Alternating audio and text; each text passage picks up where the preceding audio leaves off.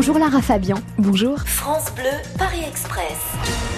Tony de Faucherolles, quelle différence il y a entre le public belge parce que vous êtes né en Belgique, le public canadien, vous vivez euh, là-bas, et le public français, je dirais même parisien parce qu'on est sur France Bleu Paris quand même. Alors les différences? Ah, je vous dirais qu'il y a plutôt un fil rouge qui tient ces trois publics euh, plutôt que leurs différences. Moi, j'y vois plutôt un, lien. Euh, c'est leur faculté en tout cas en ce qui, ce qui me concerne, euh, lorsqu'on vit des concerts ensemble, leur faculté de s'émouvoir avec une telle liberté, avec une telle ouverture. je vois vraiment des gens très très expressifs quant à leurs émotions, très ouverts sur leurs émotions, qui parlent et communiquent vraiment sur l'émotion qu'ils ressentent.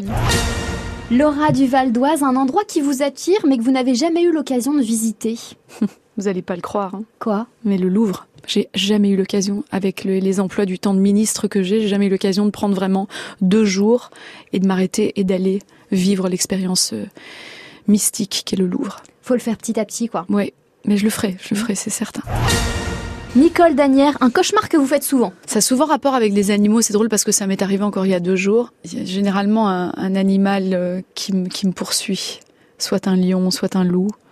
Ça m'est arrivé il y a encore deux jours où mhm. j'étais persécutée par un animal enragé. Vous êtes arrivés, tous les voyageurs descendent du train. Merci Lara Fabien. Merci à vous.